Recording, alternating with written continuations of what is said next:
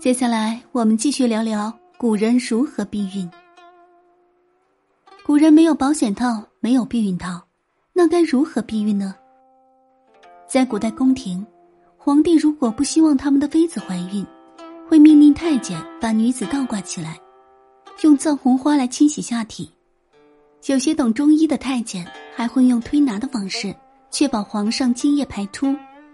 过去的青楼女子也会服用一种含有麝香的良药来避孕，当然这不是什么好东西。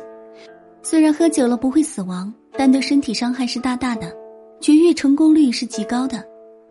不过，避孕效果也不是百分之百的，韦小宝八成就是他母亲避孕措施没有做好才蹦出来的。因此，有人为了更好避孕，就喝剧毒水银，结果可想而知，要么避孕成功，要么中毒甚至死亡。后来，西方国家出现了安全套，其实也不过是用动物的肠衣所做的像套子一样的东西，还起了一个好听优雅的名字，叫荷兰小帽。